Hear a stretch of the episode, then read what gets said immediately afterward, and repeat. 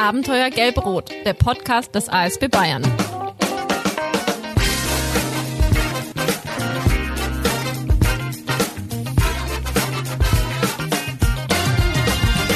Höchst energiegeladen, ein muskulöser Körperbau, eine ganz klare Körpersprache.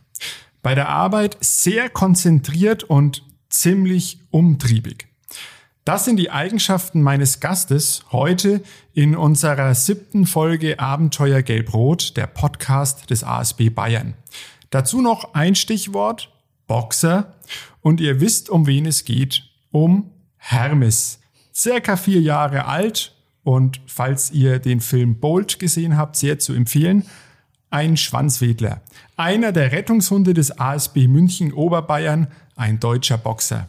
Und da er etwas medienscheu ist, hat sich sein Frauchen bereit erklärt, uns heute mal einen Einblick in sein Arbeitsgebiet zu geben. Und sie kennt ihr auf jeden Fall. Frau Dr. Christine Theis. Herzlich willkommen, schön, dass du heute bei uns bist. Ja, vielen Dank für die Einladung. Also eigentlich sind wir ja bei dir, denn wir sind wieder on the road unterwegs. Ja. Ich und mein Kollege, der Michael Ort, sind heute in München und dürfen die Folge hier vor Ort aufzeichnen. Vielen Dank.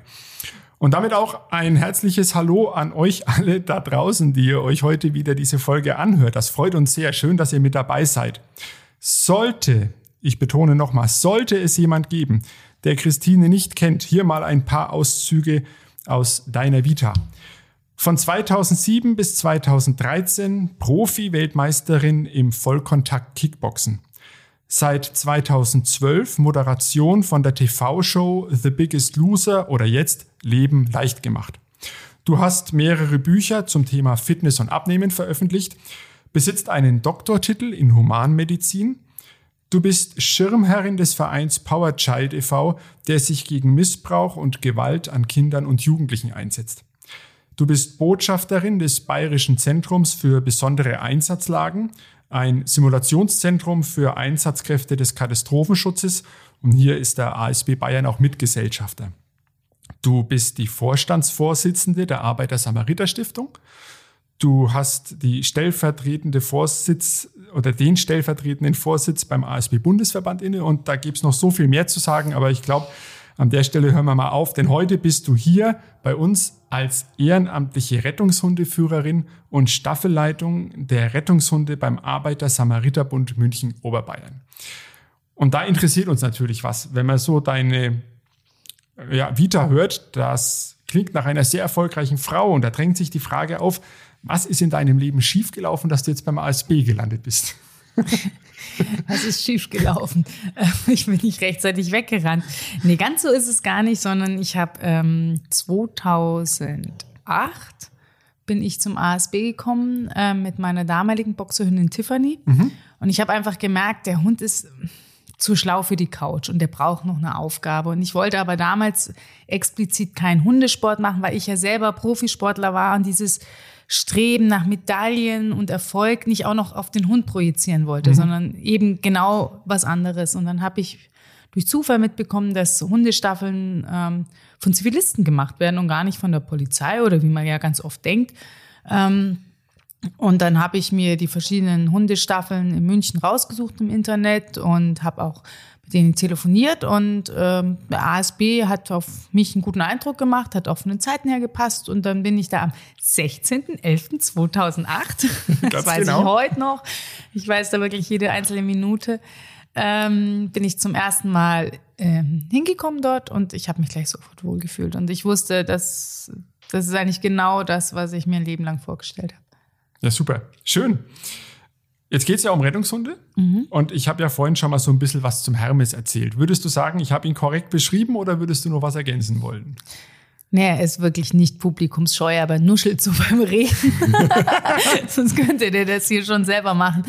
Ähm, nee, ansonsten einfach perfekt beschrieben. Also der Hermes ist äh, wirklich ein Treibauf vor dem Herrn. Aber du siehst auch, wenn ich dann sage, jetzt ist Ruhe, jetzt ist Schluss, dann ist, macht er das auch und er ist in der Arbeit extrem konzentriert und fokussiert. Also mhm. da ähm, kanalisiert er seine ganze Energie, die, die er hat.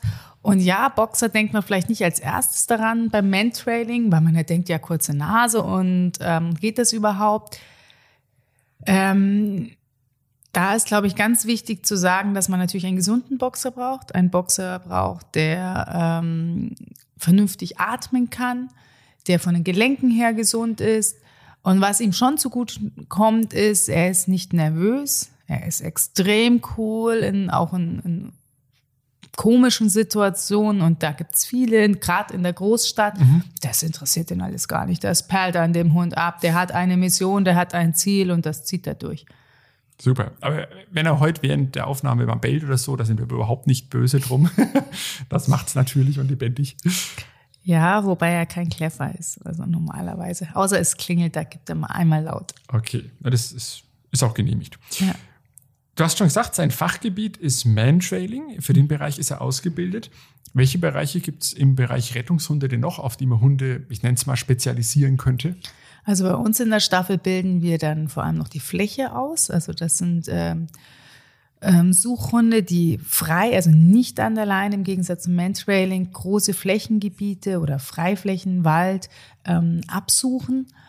Ähm, und dann wenn sie jemanden finden, egal wen, die suchen keine spezielle Person, sondern halt jemanden, der sich in einer hilflosen Lage befindet, ähm, wenn Sie denjenigen finden, bellen Sie entweder oder laufen zum Hundeführer zurück und bringen ihn sozusagen zu der gefundenen Person. Das sind verschiedene Arten, wie man ausbilden kann. Dann gibt es noch die Trümmersuche. Mhm. Das ist dann, wenn Gebäude einstürzen oder auch äh, nach Erdbebengebieten. Das sind dann die international laufenden Hunde, weil wir ja Gott sei Dank in Deutschland kein Erdbebengebiet sind. Ähm, dann gibt es grundsätzlich, aber das haben wir bei uns in der Staffel nicht, gibt es noch Wasserortungshunde. Okay. Ähm, die sind ausgebildet für, ja, in der Regel sind es Leichen ähm, zu finden, die im Wasser liegen. Ähm, das bilden wir aber bei uns in der Staffel nicht aus und was auch bei uns in der Staffel nicht ausgebildet wird, aber ich wüsste jetzt auch nicht, dass das überhaupt beim ASB ausgebildet wird, sind Lawinenhunde. Das mhm. werden wir ganz oft gefragt. Bilden Sie Lawinenhunde aus? Nein, wir stehen hier in München auf dem Marienplatz. Wieso sollte ich einen Lawinenhund haben? Aber ist egal. Ähm, das gibt's natürlich, aber wird bei uns nicht ausgebildet. Okay. Der Klimawandel geht eher in die andere Richtung jetzt ja. für München. Ne? Wüstenhunde. Genau. Falls ihr es im Hintergrund rumpeln hört, wir sind in der Großstadt. Da ist ein bisschen Lieferverkehr. Wundert euch nicht. In der Zeit erzähle ich euch ein bisschen was zum Thema, wo Rettungshunde denn überhaupt herkommen oder, oder wie sich die entwickelt haben. Ähm, Rettungshunde sind nämlich eigentlich eine recht moderne Entscheidung, denn, Erscheinung, denn systematisch werden die Fähigkeiten der Vierbeiner eigentlich erst im 19. Jahrhundert genutzt. Ausschlaggebend war wieder mal das, was den Mensch so von anderen Lebewesen unterscheidet, nämlich die Neigung dazu, Krieg zu führen. Ab 1885 hat sich nämlich in der deutschen Armee jemand Gedanken über den Einsatz von Hunden gemacht, zunächst als Melder beziehungsweise zum Transport von Munition. Es war dann ein Tiermaler, der damit begonnen hatte, Hunde im Sanitätsdienst auszubilden, indem er sie nämlich verwundete Soldaten aufspüren ließ. Mit dem Ausbruch des Ersten Weltkriegs erfuhr dann das sogenannte Sanitätshundewesen einen deutlichen Aufschwung und im Krieg wurden die Ausbildungsmethoden dann kontinuierlich weiterentwickelt und das Interesse an der Weiterführung der Sanitätshundearbeit an sich geweckt. Im Zweiten Weltkrieg war es dann leider so, dass der Bedarf an Hunden schon wesentlich höher war. Da waren über 200.000 dieser Tiere an allen Fronten im Einsatz. Im Wesentlichen gab es zu dieser Zeit zwei Typen von Suchhunden, nämlich einmal den Flächensuchhund, der verwundete Soldaten aufstöbern sollte, und den Lawinenhund. In den letzten Jahren des Zweiten Weltkriegs hat sich dann zusätzlich der Trümmerhund herausgestellt. Das Ganze begann zufällig damit, als man bemerkt hat, wie Hunde wiederholt Menschen unter den Trümmern zerbombter Häuser aufgespürt haben. Und nach dem Zweiten Weltkrieg, da hat sich dann die Idee des Trümmerhunds immer weiter verbreitet und man hat sich auch Gedanken über eine planmäßige Ausbildung der Hunde gemacht. In der Schweiz hat man 1968 mit der Arbeit mit Katastrophenhunden begonnen und nach und nach hat sich dann auch in der Öffentlichkeit ein Bewusstsein dafür entwickelt, dass Rettungshunde ein ganz wertvolles Potenzial haben und gut ausgebildete Hunde und deren Führer eine ganz wichtige äh, Verbindung sind, um vermisste oder verschüttete Personen finden zu können. Aber in Deutschland gab es bei den zuständigen Behörden lange Zeit dafür nicht das offene Ohr, das man sich gewünscht hat, sondern da lag eine Technikgläubigkeit vor. Man hat gedacht, mit teuren Ordnungsgeräten kann man wesentlich effektiver arbeiten als mit Hunden. Aber zum Glück gab es Privatleute, die sehr hartnäckig da dran geblieben sind, die ihre Arbeit mit Rettungshunden fortgesetzt haben, die selbstständig Rettungshundestaffeln gegründet haben. Und zum Glück haben wir jetzt diese tolle Mannschaften, die uns im Bevölkerungsschutz mittlerweile unverzichtbar geworden sind, weil sie wirklich wertvolle Arbeit leisten. Und die Christine kann uns vielleicht noch was erzählen, wie eigentlich das Mantrailing entstanden ist. Ja, das Mantrailing hat auch einen, keinen sehr schönen ähm, Entstehungshintergrund. Und zwar ist es in Deutschland relativ neu. Also ich weiß noch, als ich damals mit meiner Tiffany angefangen habe, ähm, 2008, war ich so eine der Pioniere beim ASB, die überhaupt mit dem Mantrailing angefangen haben. Es kommt aus den USA und hat dort eine sehr lange Geschichte. Nämlich, es wurden früher vor allem Bloodhounds ähm, von den reichen Farmern dazu benutzt, entflohene Sklaven zu finden. Mhm. Ja, und da haben sie sich diese Eigenschaft zunutze gemacht. Diese großen, schweren Hunde mit den hängenden Lefzen und den langen Ohren, den langen Nasen, die den ganzen, die ganzen Geruchspartikel auch aufwirbeln. Was in Deutschland sehr lange gemacht wurde, war die Fährtenarbeit, auch bei der Polizei. Das ist ein bisschen anders. Bei der Fährte ähm, sucht man Bodenverletzungen oder der Hund sucht Bodenverletzungen und bei Mantrailing sucht der Hund den Individualgeruch. Im Prinzip hat jeder Mensch seinen ganz individuellen Bakterienrasen. Und sobald Zellen den Körper verlassen, setzt ein Zersetzungsprozess ein. Und dieser Zersetzungsprozess ist das, was die Hunde riechen. Wieder was gelernt heute, ne? Ja. Michael nickt auch. War schon gut, dass wir hier waren. In unserer letzten Folge, da waren wir beim ASB Allgäu und der Moritz hat dort die Tagespflege Birkenmoos vorgestellt. Die ist in einem Bauernhof zu finden. Eine sehr schöne Folge. Falls ihr sie noch nicht gehört habt, hört sie euch an. Ist sehr zu empfehlen. Und der David Lessig war da einer unserer Gäste und er hat eine Frage geäußert, die würde mir jetzt gerne an dich weitergeben, weil die so perfekt passt, um in das Thema Rettungshunde einzusteigen. Und zwar war seine Frage beziehungsweise seine Fragin, wie muss man sich die Ausbildung denn eines Hundes vorstellen? Werden die Hunde schon als Welpen geprägt und wie lange dauert so eine Ausbildungsphase? Hm, das ist ganz unterschiedlich. Also jemand, der bereits einen Rettungshund geführt hat, der wird natürlich den nächsten Hund sehr früh an die Arbeit heranführen. Mhm. Da weiß man aber auch genau, worauf man hinaus will, worauf man achtet. Ähm, man hat schon eine klare Vorstellung, wofür man seinen Hund ausbildet. Und dementsprechend fangen die Hunde tatsächlich sehr früh an. Also ich habe mit dem Hermes auch angefangen, da war er acht Wochen alt. Das geht der erstmal nur mit. Also das mhm. ist noch kein Arbeiten, aber ähm, da fängt man ganz, ganz kleinen Schritten welpengerecht an. Ansonsten sagen wir eher bei Neuinteressenten, die noch keine Erfahrung in der Rettungshundearbeit haben, dass sie mit dem Hund erstmal als Team zusammenwachsen sollen, dass sie eine Hundeschule besuchen sollen, dass sie erstmal die Grundlagen der, der Zusammenarbeit legen soll. Und dann kann man vielleicht mit einem halben Jahr anfangen. Ähm, und wir haben aber auch tatsächlich eine Altersgrenze gesetzt von zwei Jahren in der Regel. Ähm, bis dahin nehmen wir Interessenten auf, also das Hundealter ja. natürlich. ähm, und äh, später dann auch nicht mehr, weil in der Regel die erste Prüfung, wenn man selber noch unerfahren ist, länger dauert. Das kann bis, schon bis zu drei Jahre dauern, bis man dann als Team fertig ist, bis man auch alle, ähm, bis man auch alle theoretischen Sachen zusammen hat, alle extra Ausbildung, wie zum Beispiel den SHL, also den Sanitätshelferlehrgang und solche Dinge. Es gehört ja alles mit dazu.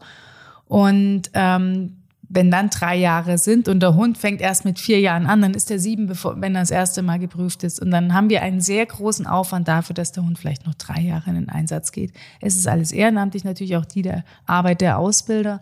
Und dementsprechend haben wir in unserer Staffel gesagt, zwei Jahre ist die Altersgrenze. Bis, der, bis dahin nehmen wir noch Interessenten an. Jawohl. Und man sieht schon, da steckt wirklich viel Arbeit dahinter. Und ähm, wie wählt man denn so einen Hund aus, den man dann dafür nutzen möchte? Also geht man da, ich nenne es jetzt mal rein nach der Rasse oder erkennt man da auch gerade, wenn man sagt, vielleicht ab acht Jahren geht schon, ab acht Wochen geht schon los, den Hund mitzunehmen, erkennt man da schon gewisse Eigenschaften, dass man sagt, der würde sich dafür eignen oder? Also gut, beim Welpen ist es ein bisschen anders, aber normalerweise braucht man einen Hund, ähm, der ähm, recht unerschrocken auf die Leute zugeht, der freundlich auf die Leute zugeht, der ein gewisses Nervenkostüm hat. Mhm. Also wir haben heute Abend einen Eignungstest. tatsächlich. Mhm. Der findet heute Abend in unserer Staffel noch statt. Natürlich ganz streng Corona-konform.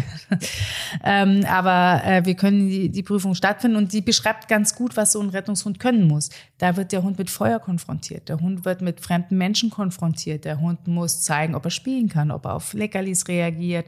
Er muss, wird mit Lärm, wir kommen da wirklich mit ähm, Blaubläser auf ihn zu, wir rollen Tonnen auf den Hund zu, also der Hund, ein hupendes Auto fährt vorbei, also der Hund wird ständig mit ähm, Situationen konfrontiert, wo er durchaus auch mal erschrecken kann und zurückweichen kann, aber dann wieder nach vorne gehen sollte und diese Situation abschütteln sollte. Und das beschreibt ganz gut, was so ein Rettungshund abhaben können ähm, können muss. Dann muss natürlich so ein Rettungshund Freude an der Arbeit haben. Also der, ähm, wir wollen hier niemanden zwingen und man kann auch einen Hund nicht zwingen, weil wenn nachts um drei die Alarmierung losgeht und der Hund hat keinen Bock, dann wird er mir da nicht suchen. Also für den Hund muss das schon das Größte sein, dass er arbeiten darf.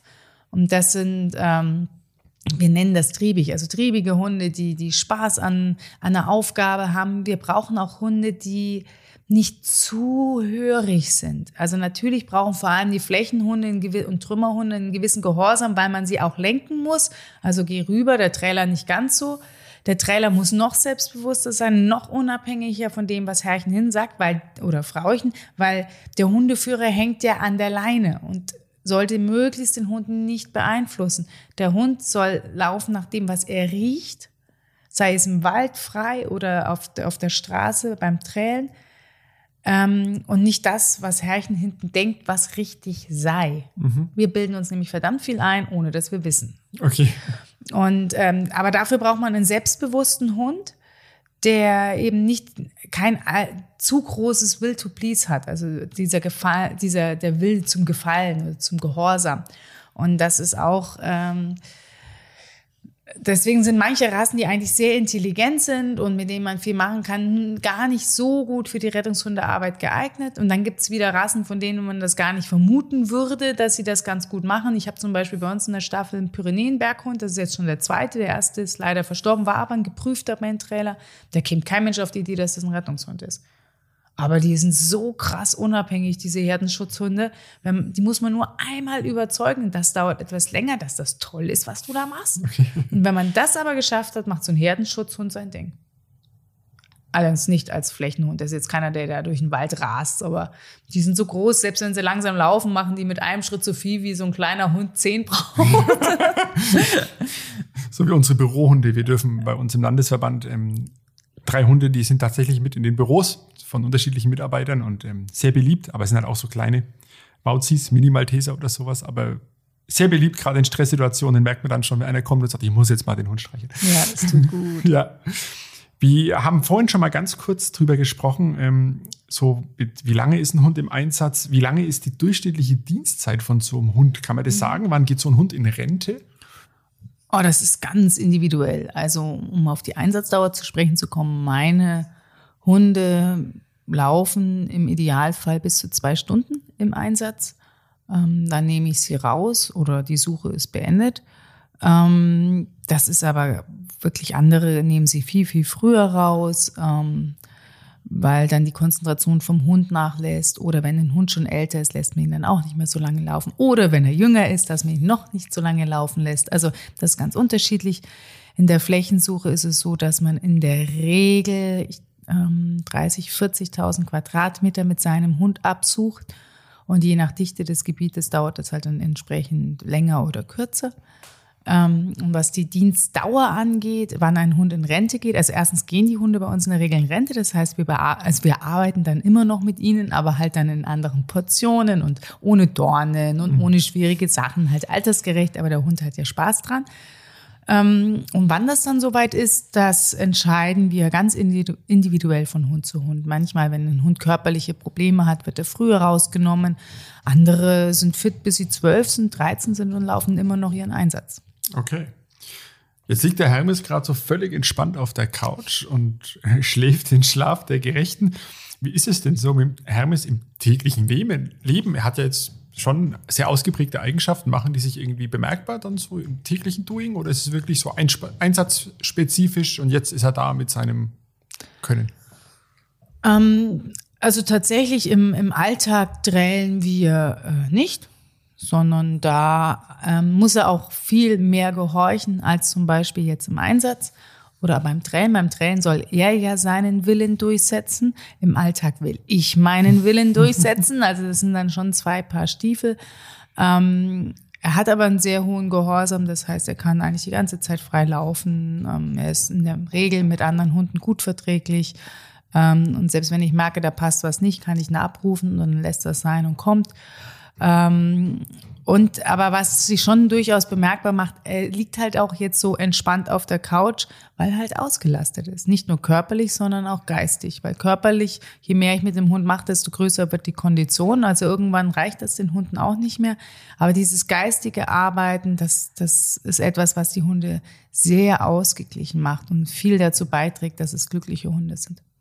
Und angenommen, jetzt würde Einsatz kommen, in diesem Moment, wie nimmst du ihn dann in den Einsatz mit rein? Also du wächst ihn jetzt auf und wie machst du ihm klar, okay, jetzt gehen wir in den Einsatz, jetzt musst du arbeiten, in Anführungszeichen? Ähm, das muss ich gar nicht, sondern allein die Tatsache, dass ich anfange, meine Dienstkleidung anzuziehen, sorgt dafür, dass der Hund schon so in der Tür steht und sich freut wie ein Schnitzel.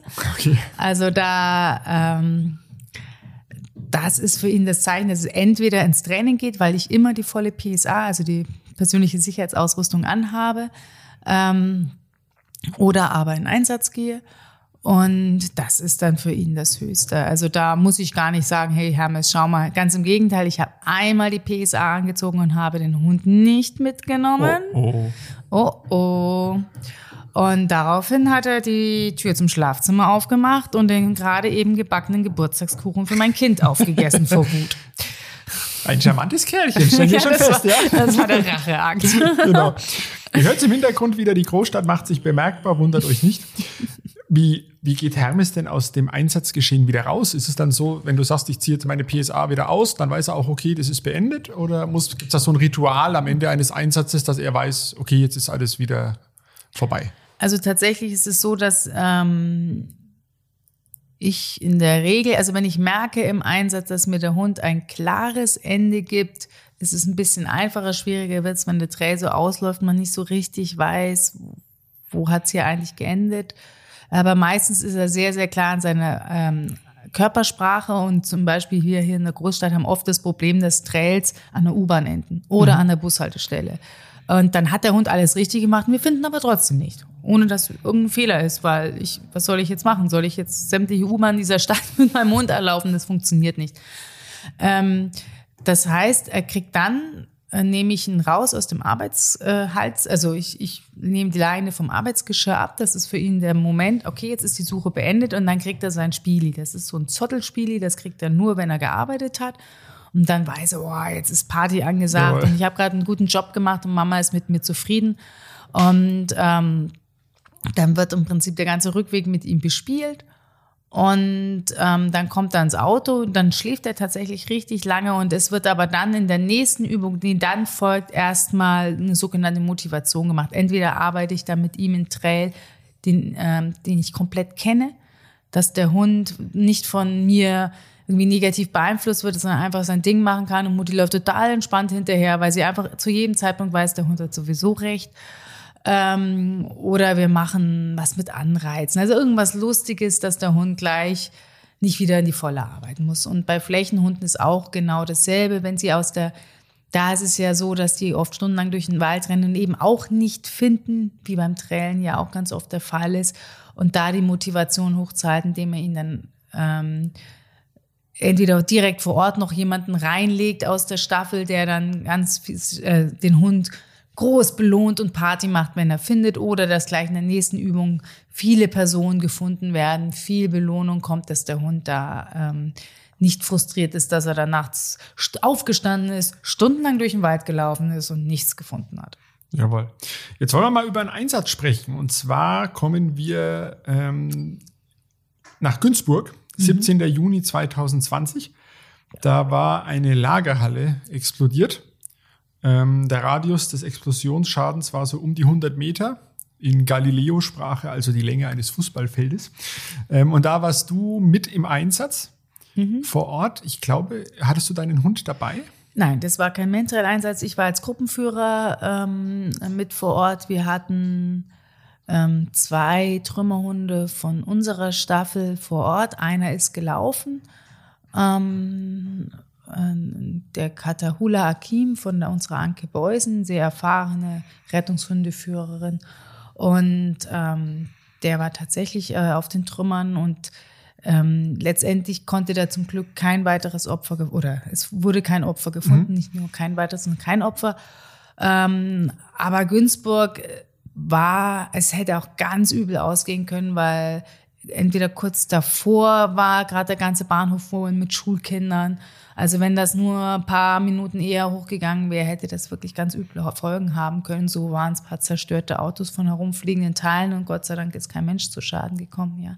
Aber das, solche Trümmergeschichten ähm, sind halt immer gleich mit großer überregionaler Bedeutung, weil keine Staffel im Prinzip sechs Trümmerhunde vorhält. Das ist eine sehr komplizierte Übung, äh, Prüfung. Es ist ein, auch eine, keine so einfache Ausbildung.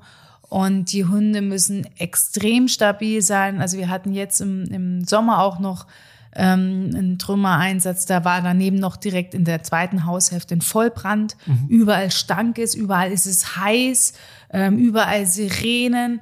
Dass da ein Hund dann cool bleibt und seinen Job macht, das kann man gar nicht trainieren. Da ja. kommt es auch sehr viel aufs Wesen an. Und ähm, deswegen sind diese Trümmereinsätze immer gleich so ein überregionales Ding und dann wird über die Leitstellen abgefragt, wer kann überhaupt rauskommen. Ähm, und dann sind da auch wirklich gleich Rotes Kreuz, ähm, Feuerwehr, ASB und was weiß ich, wer halt äh, Rettungshunde vorhält, vor Ort. Dann auch oft zu viel, Mhm. Ähm, dann ähm, beim, in Günzburg haben sie, glaube ich, eine Antwort auch abbestellt, als sie dann gemerkt haben, es sind jetzt genug vor Ort. Aber das, du weißt halt nie, du musst erstmal die Alarmierung rausholen, weil du halt auch nicht weißt, wer kann überhaupt mitten am Tag ehrenamtlich ähm, losfahren. Jawohl. Jetzt beide Einsätze, die du beschrieben hast, die waren ja in diesem Jahr oder im letzten Jahr mhm. also unter Corona-Bedingungen schon, in der Situation, als Corona schon vorgeherrscht mhm. hat. Wie hat sich denn das ganze Corona-Thema, auch die Schutzausrüstungen etc., die ja dann zu tragen sind, oder auch gerade auf dem Übungsalltag, wie hat sich das auf euch ausgewirkt mit der Arbeit der Rettungshunde? Also gut, Günzburg waren wir sowieso komplett schutzbemantelt, weil der Asbest hochgeflogen ist. da waren wir sowieso, da war Corona noch das kleinere Problem in dem Fall. Ähm, tatsächlich ist es so, dass Corona natürlich uns bei jeder einzelnen Trainingseinheit rumtreibt. Also wir äh, trainieren aktuell unter 2G plus. Mhm. Das heißt, ähm, alle sind geimpft, alle sind noch zusätzlich getestet an dem Tag, wenn wir trainieren. Wir haben trotzdem unsere FFP2-Masken auf. Ähm, private Zusammenkünfte sind leider gestrichen aktuell. Die, Theorie, äh, die Fortbildung, die Theoriestunden finden online statt. Hundeführersprechungen finden online statt. Jetzt trainieren wir ja Gott sei Dank draußen, sodass das dann schon alles ähm, auch handelbar und machbar ist. Und ähm, Gott sei Dank wirklich auch in der Staffel sehr viel Verständnis dafür ist und alle einfach nur dankbar sind, dass wir überhaupt trainieren dürfen. Im letzten Jahr war das so, als die Impfung noch nicht gab, dass wir nur in feststehenden Dreiergruppen trainieren durften, damit wenn irgendwo ein Corona-Fall ist, immer nur drei ausfallen und nicht die ganze Staffel. Wir waren auch getrennt, Flächler und Trailer, dass immer ein Teil der Staffel Einsatzbereitschaft herstellen konnte, wenn, ähm, wenn irgendwo ein Ausbruch gewesen wäre. Dann ist es so, wie in den Einsätzen ähm, wird halt auch auf Abstand geachtet, Masken. Man sitzt halt nicht mehr so wie früher im Einsatzwagen zusammen. Wir sind sieben Staffeln in München, die eng zusammenarbeiten. Jede Woche hat eine andere Staffel das erste Alarmierungshandy und wir alle, ähm, soweit ich weiß, haben die anderen Staffeln auch 2G, genau dasselbe wie wir. Und ähm, wir halten uns halt einfach ganz konsequent an die Regeln. Und toi, toi, toi, soweit ich weiß, äh, also wir hatten bei unserer Staffel noch gar nichts und soweit ich weiß, äh, waren jetzt andere Staffeln auch noch nicht direkt davon betroffen. Das ist doch sehr schön zu hören. 2016 hattest du auch von einem Einsatz berichtet, ähm, allerdings nicht mit Hermes, sondern mit deiner vorhergehenden Hündin mit Tiffany. Und der, finde ich, zeigt so richtig deutlich auf, wozu ein Hund in der Lage ist. Wenn der Mensch ihn nicht reinredet. ähm, ja, tatsächlich war das ein Einsatz gewesen, wo ich eigentlich gar nicht angefordert war. Also äh, nicht als Mantrailer. Das war eine Nachsuche ähm, in der Nähe von Österreich, zwei Stunden weg, oder wir hatten zwei Stunden Anfahrt. Ähm, für die Flächensuchhunde. Es war ein Mensch abgängig seit Montagmittag. Und das war Mittwochmittag kam dann die, kam die Alarmierung, dass wir bitte nachsuchen sollten. Das war irgendwann im, im Januar, Februar. Und ähm, ich habe aber die, die, den, äh, die Alarmierung gelesen, dachte mir, es ist eigentlich so ein typischer Mentrail-Einsatz. Es ist genau bekannt, welche Person vermisst ist. Es ist das Auto im Wald gefunden worden. Mhm. Ähm, es gibt Geruch, Geruch, sicherlich Geruchsartikel. Ähm, also habe ich die Tiffany in meinen Kofferraum geschmissen und habe die mitgenommen. Und dann war ich vor Ort und habe dem Einsatzleiter gesagt, ja, Flächensuchteams von München sind äh, hier, da.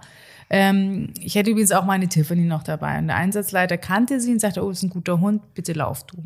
Und ähm, dann bin ich mit einem, anderen Trailer noch von, von BAK Rosenheim, glaube ich, war das damals gewesen, ähm, und der Polizei äh, in die Wohnung nochmal gefahren und, und habe mir nochmal Geruchsartikel geholt. Das heißt, ich brauche etwas, was ganz klar dieser eine Person zugeordnet werden kann. Und ähm, dann habe ich die Tiffany am Auto angesetzt und die ist ähm, losgelaufen und interessanterweise, es, sind, es waren ja, ich glaube schon 50 verschiedene Hundeteams, nicht nur Mantrailer, aber es waren auch Mantrailer vor Ort, die gesucht haben. Und die sind alle in Fahrtrichtung weggegangen. Und die Tiffany war die Einzige, die entgegen der Fahrtrichtung weggelaufen ist vom Auto. Ich wusste das nicht. Wir erfahren ja nicht, was die anderen Hunde gemacht haben. Das erfahren wir natürlich erst im Nachgang, damit wir Menschen uns nicht einmischen. Und dann lief die da sehr straight in den Wald rein, immer auf so einen, so einen Weg und plötzlich ähm, brach sie ab und lief sehr steil einen Hang hoch. Und der war so steil, ich war damals im siebten Monat schwanger und ähm, ich bin dann auf allen Vieren hochgekrabbelt, habe dann erstmal meinen Hund abgehängt, habe die Leine genommen, habe meine Helferin damit hochgeholt, weil das so steil war. Und das war wirklich so, wo du echt denkst, das macht doch keinen Sinn. Wir suchen hier einen über 70-Jährigen, wie soll der hier hochkommen? Das ist doch Quatsch. Und das ist wirklich was, wo ich mir dann so mantraartig sagte, vertrau deinem Hund, der ist gut. Vertrau deinem Hund, der ist gut. Ja. Und ähm, dann habe ich sie wieder angeleint, als ich die Leine nicht mehr zum Hochziehen gebraucht habe. Und habe sie nochmal losgeschickt, dann ist sie den Hang weitergelaufen und eine Minute später hatte sie gefunden. Und ähm, das war wirklich, wo du dir echt denkst, wenn ich meinem Hund nicht vertraut hätte, ich sie niemals da hochlaufen lassen. Punkt eins und Punkt zwei. Alle anderen haben unten am Auto schon ihren Hund nicht vertraut, weil der Mensch natürlich sagt, wenn das Auto in die Richtung steht, geht es auch in die Richtung weg. Mhm. Und das ist so, so ein minimaler Grad, wo du, wenn du den Hund zu sehr ausbremst, sagt der Hund, na gut, dann mache ich es halt nicht, dann gehe ich jetzt Gassi, wenn du damit zufriedener bist und geht dann, also das äh, ist, ähm, das hat, dieser Einsatz hat so extrem gezeigt, wie wichtig es ist, einerseits seinem Hund Hilfestellung zu geben, andererseits ihm nicht zu sehr reinzureden, ihm zu vertrauen. Ähm, das hat es wirklich an, wie so ein Brennglas gezeigt bei dem Einsatz. Jetzt hast du gesagt, montags war die, seit montags war die Person vermisst. Ihr mhm. wart mittwochs dann vor Ort. Das mhm. heißt, die Suche lief ja schon über 50 Stunden, ja. wenn ich jetzt richtig rechne. Ja, ja, genau. Wann wird dann ein Einsatzabbruch eigentlich erwogen oder entschieden?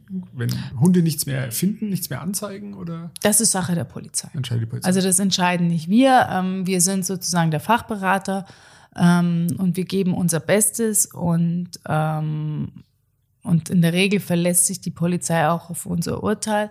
Aber es, es gibt durchaus Suchen, wo wir mehrere Tage suchen. Also gerade bei, ähm, wenn man große Waldgebiete hat oder so, ein bisschen anders ist es, wenn der, wenn, wenn ein Hund ganz klar zum Beispiel oder mehrere Hunde, auf einen verlässt man sich sowieso nicht, aber ganz klar zu einem Bahnhof ziehen oder so, dann, dann wird in der Regel da nicht weitergesucht, mhm. dann ist die Sachlage klar. Schwieriger ist es, wenn man weiß oder wenn man die Vermutung hat, er ist jetzt in diesem einen Waldgebiet und das ist einfach riesig und man muss da durchkämmen. Das Problem ist aber auch, wenn Menschen verstorben sind, sind sie für Flächenhunde oft nicht mehr auffindbar, weil sie ja Lebendgeruch gewohnt sind. Also dann kommen wieder eher spezielle Leichenhunde ähm, äh, zum Einsatz. Also wir hatten wirklich mal einen Einsatz gehabt. Wir wussten, dass da was ist, weil wir alle das, den Geruch leider mitbekommen haben. Okay. Aber es war nicht auszumachen, wo das herkam. Das war, das war Wahnsinn. Also wir sind fast wahnsinnig geworden und haben dann auch gesagt, es müssen ja Leichenhunde hin. Wir, wir können das nicht wir können das nicht auswendig machen. Und es war dann auch so. Und selbst die haben sich schwer getan, weil es einfach eine ganz besondere Auffindesituation war, auf die ich jetzt nicht näher eingehen möchte. Ist kein Problem. Machen Hunde Fehler im Einsatz? Können die das überhaupt? Also Fehler machen? Oder ist, muss man Hunde da in Schutz nehmen? Ähm, was heißt Fehler? Also Fehler ist, ähm, ist ein zu hartes Wort. Also wer definitiv Fehler macht, sind Menschen. Mhm. Entweder weil sie ähm, meinen, sie wissen es besser und selber zu viel denken. Und, oder weil sie nicht aufmerksam genug die Körpersprache des Hundes lesen. Oder weil sie ähm, die sie fehlinterpretieren und ihn vielleicht aus einer Situation herausrupfen. Diese Gefahr ist beim Trälen durchaus, weil man halt an der Leine hängt, größer als in der Fläche. Ähm, aber auch in der Fläche kann man Fehler machen, wenn man zum Beispiel ein Gebiet ähm, nicht geschickt mit dem Wind aufteilt, so dass der Hund eigentlich kaum die Möglichkeit hat, jemanden zu finden. Also wenn der Wind von da kommt und ich setze aber hier an, also wie kann ich das jetzt erklären, ohne dass, dass die Person das sieht, gerade auf der anderen Seite. ähm, also man müsste eigentlich immer gegen den Wind ansetzen, damit der Hund möglichst viel äh, Spur entgegenkommt. Wenn aber der Wind im Prinzip links von mir weggeht und ich setze aber den Hund rechts an, dann wird's ja da, wird es da viel, viel schwerer ja. haben. Ja? Oder wenn ich die Schläge viel zu groß wähle und es ist aber ein sehr dichtes Gebiet, dann muss ich als Mensch die Schläge kleiner machen. Also sowas muss ich schon machen. Ich muss als, also Schläge sind wie, wie der Hund, ähm, wie weit der Hund läuft. Okay, ja. Also ob er 20 Meter rausläuft oder ob er 40 Meter ausläuft, wenn dann von links und rechts von mir.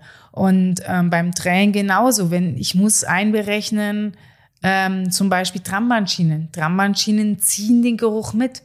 Also wenn der Hund erstmal mit der Trambahn mitläuft und wird dann langsamer, dann kann ich nicht sagen, was bist du für ein doofer Hund, das machst du für Fehler. Nein, der Geruch wurde mitgezogen und ich als Mensch muss halt so weit zurückdenken, ah, guck mal hier, da sind wir gerade auslaufen, hier liefen die Trambahnschienen weg, muss ich halt zurückgehen. Sowas muss ich permanent mitbedenken, ohne meinem Hund zu sehr reinzureden. Also zum Beispiel mal, um, um Fehlerkultur zu betreiben. Ich hatte mal einen Einsatz, ähm, auch noch mit meiner Tiffany, da bin ich, äh, ähm, das war in der Nähe von der Isar und ich kam zu so einem größeren Platz und mein Hund wollte partout runter zu Isar. Und ich sag als Mensch, der Wasser zieht Geruch an, das ist korrekt.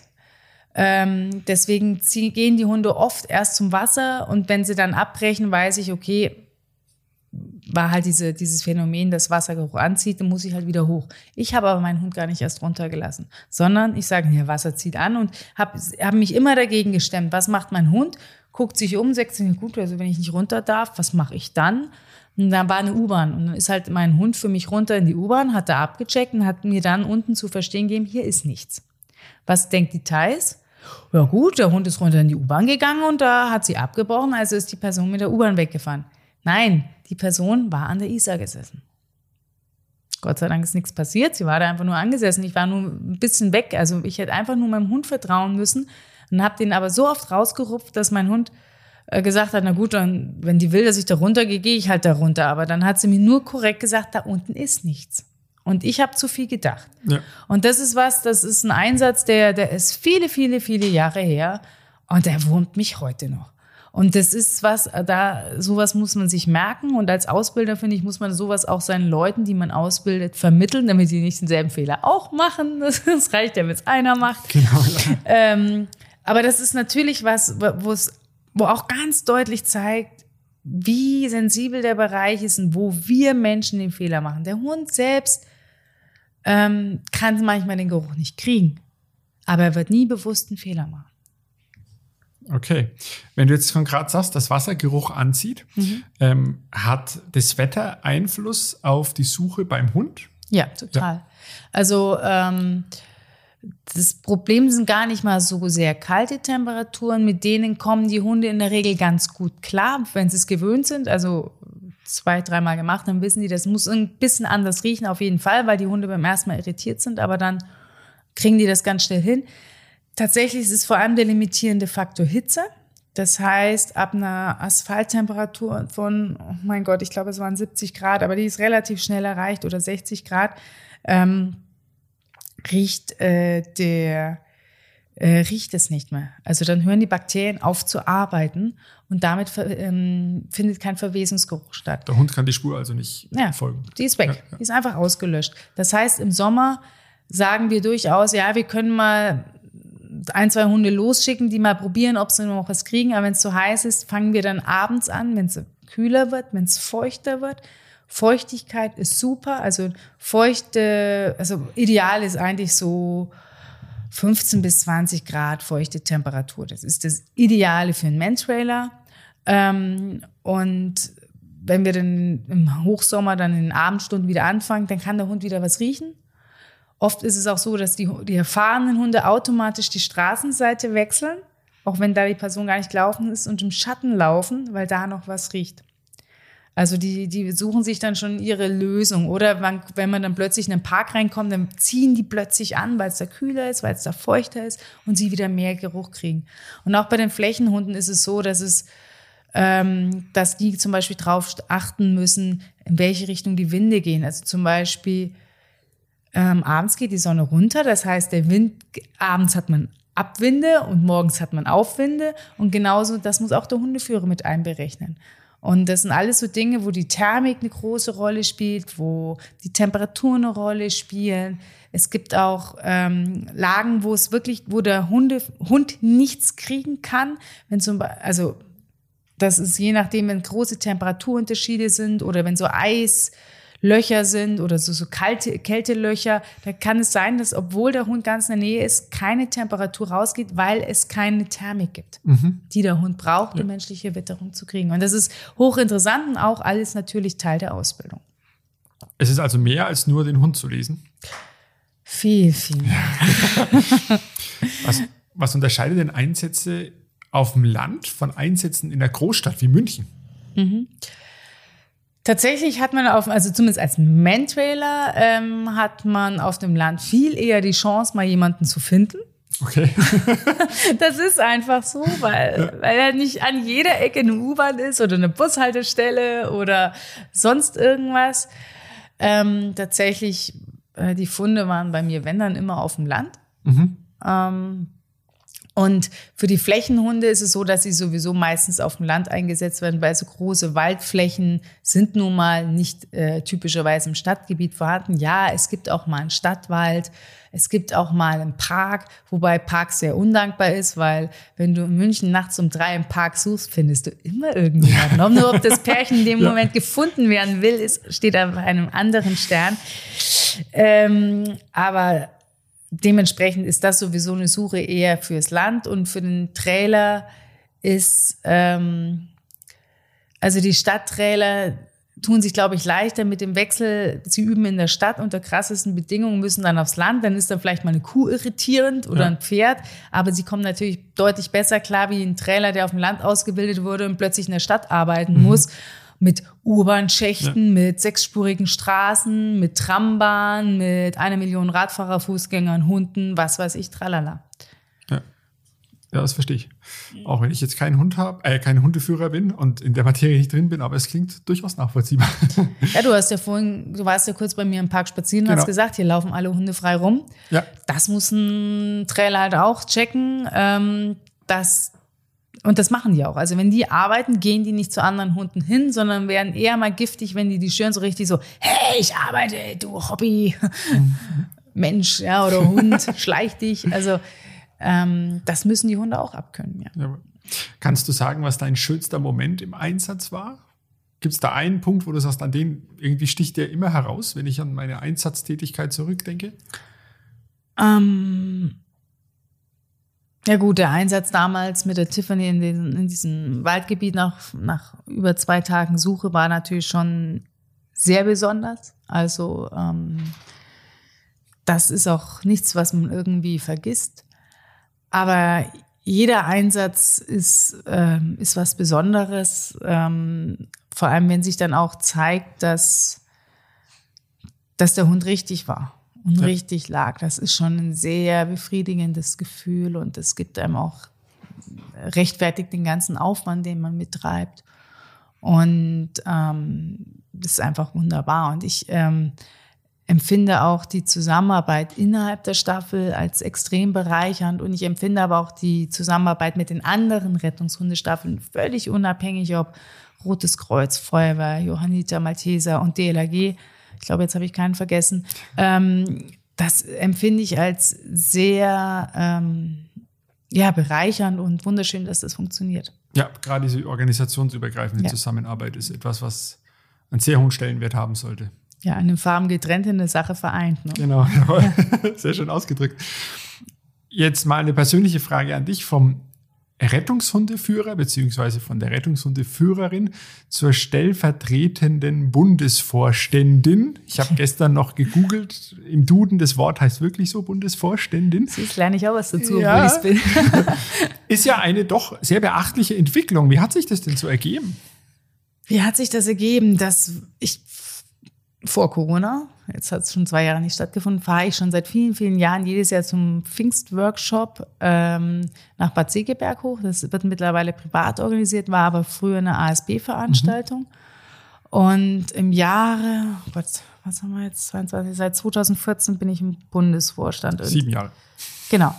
Und ähm, im Jahr davor oder noch ein Jahr davor, ich weiß es schon gar nicht mehr, war ähm, Jetzt ist der Vorname weg.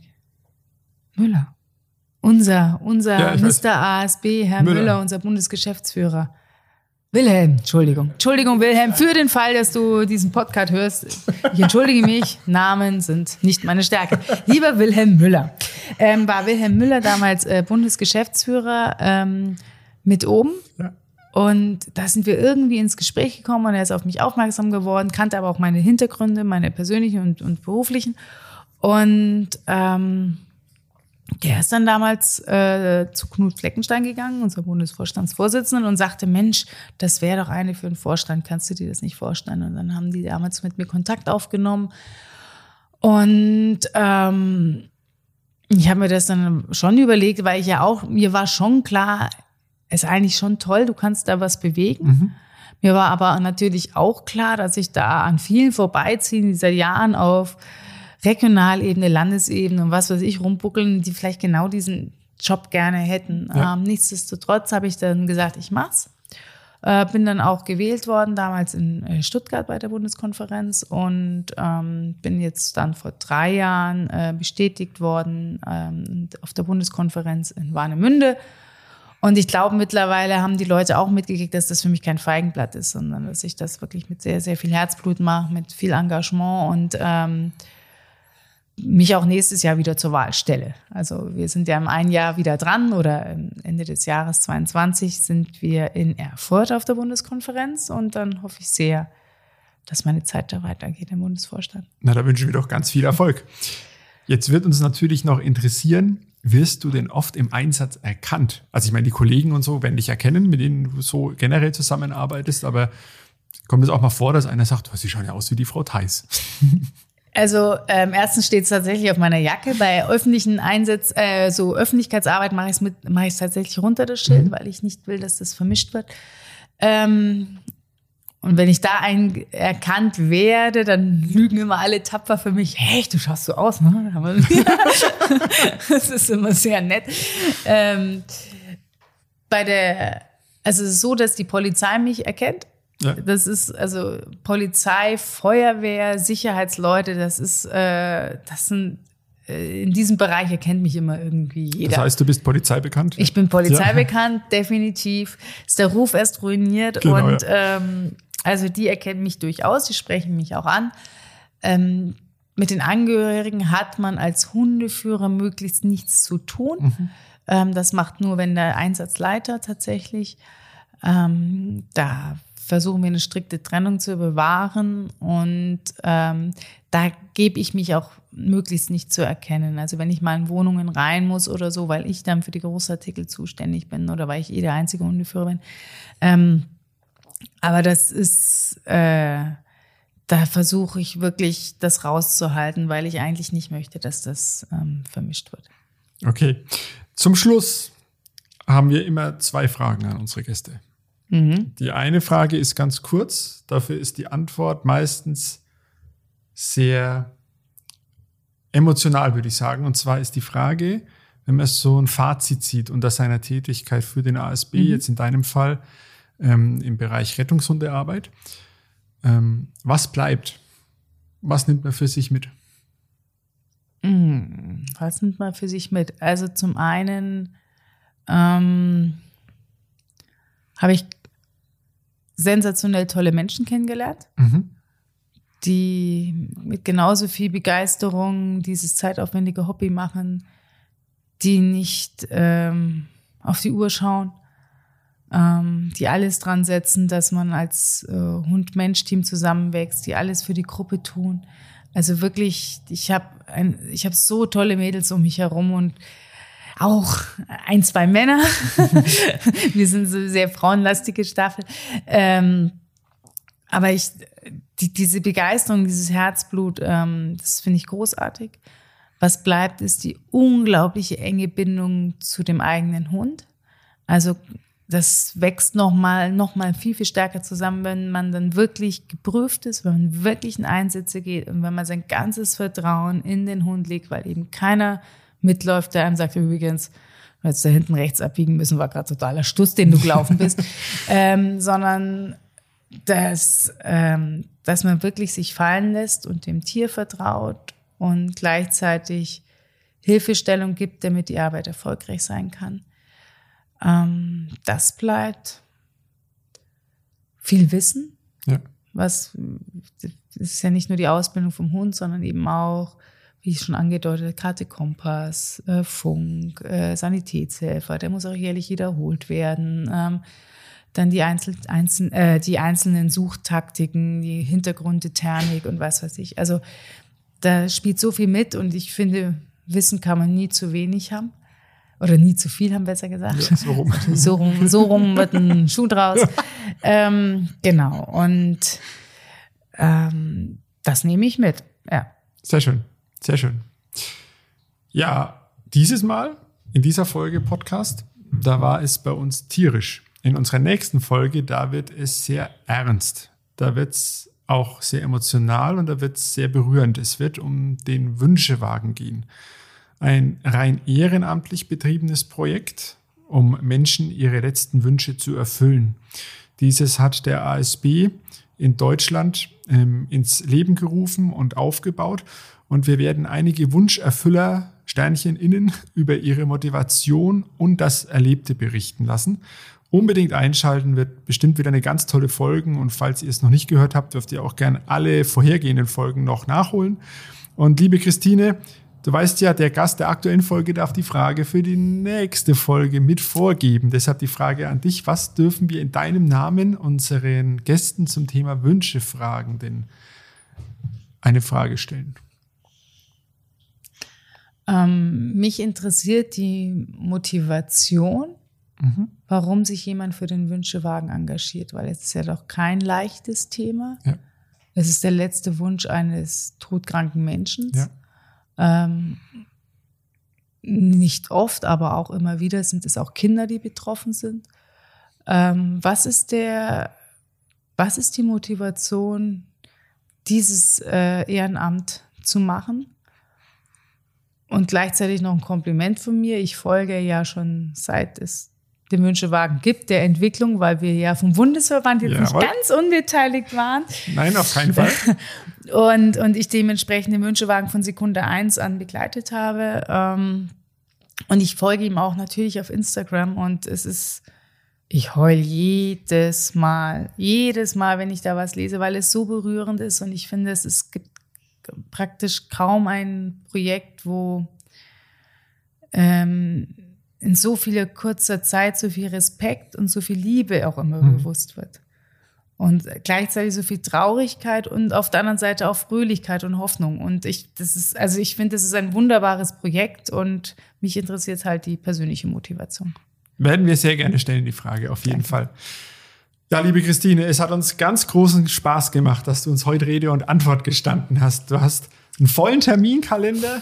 Jetzt geht's auch bald wieder zum Dreh ins Ausland. Trotzdem hast du dir Zeit genommen. Ähm, ein ganz herzliches Dankeschön dafür, aber auch für deine Arbeit bei den Rettungshunden und für dein Engagement im ASB Allgemeinen. Herzlichen Dank. Ja, ich mag den Laden. Wir auch. ja, das macht es einfacher. Und natürlich wollen wir an dieser Stelle allen Danke sagen, die sich in dem Bereich einsetzen. Es gibt sehr viele äh, Hundestaffeln beim ASB, auch in Bayern, die anderen Menschen helfen. Gerade in diesen Zeiten ist es so wichtig. Ein ganz herzliches Dank euch allen dafür. Ja, und das war's auch schon wieder mit unserer Folge Abenteuer Gelb-Rot, der Podcast des ASB Bayern. Wir bedanken uns dafür, dass ihr uns wieder zugehört habt. Verpasst auch die nächste Folge nicht. Ihr wisst jetzt, worum es geht, den Wünschewagen. Und ihr wisst ja, unter podcast.asb-bayern.de könnt ihr euch direkt an uns wenden mit Wünschen oder sonstigen Themen, die ihr auf dem Herzen habt. Vielen Dank, macht's gut, tschüss, ciao. Ciao.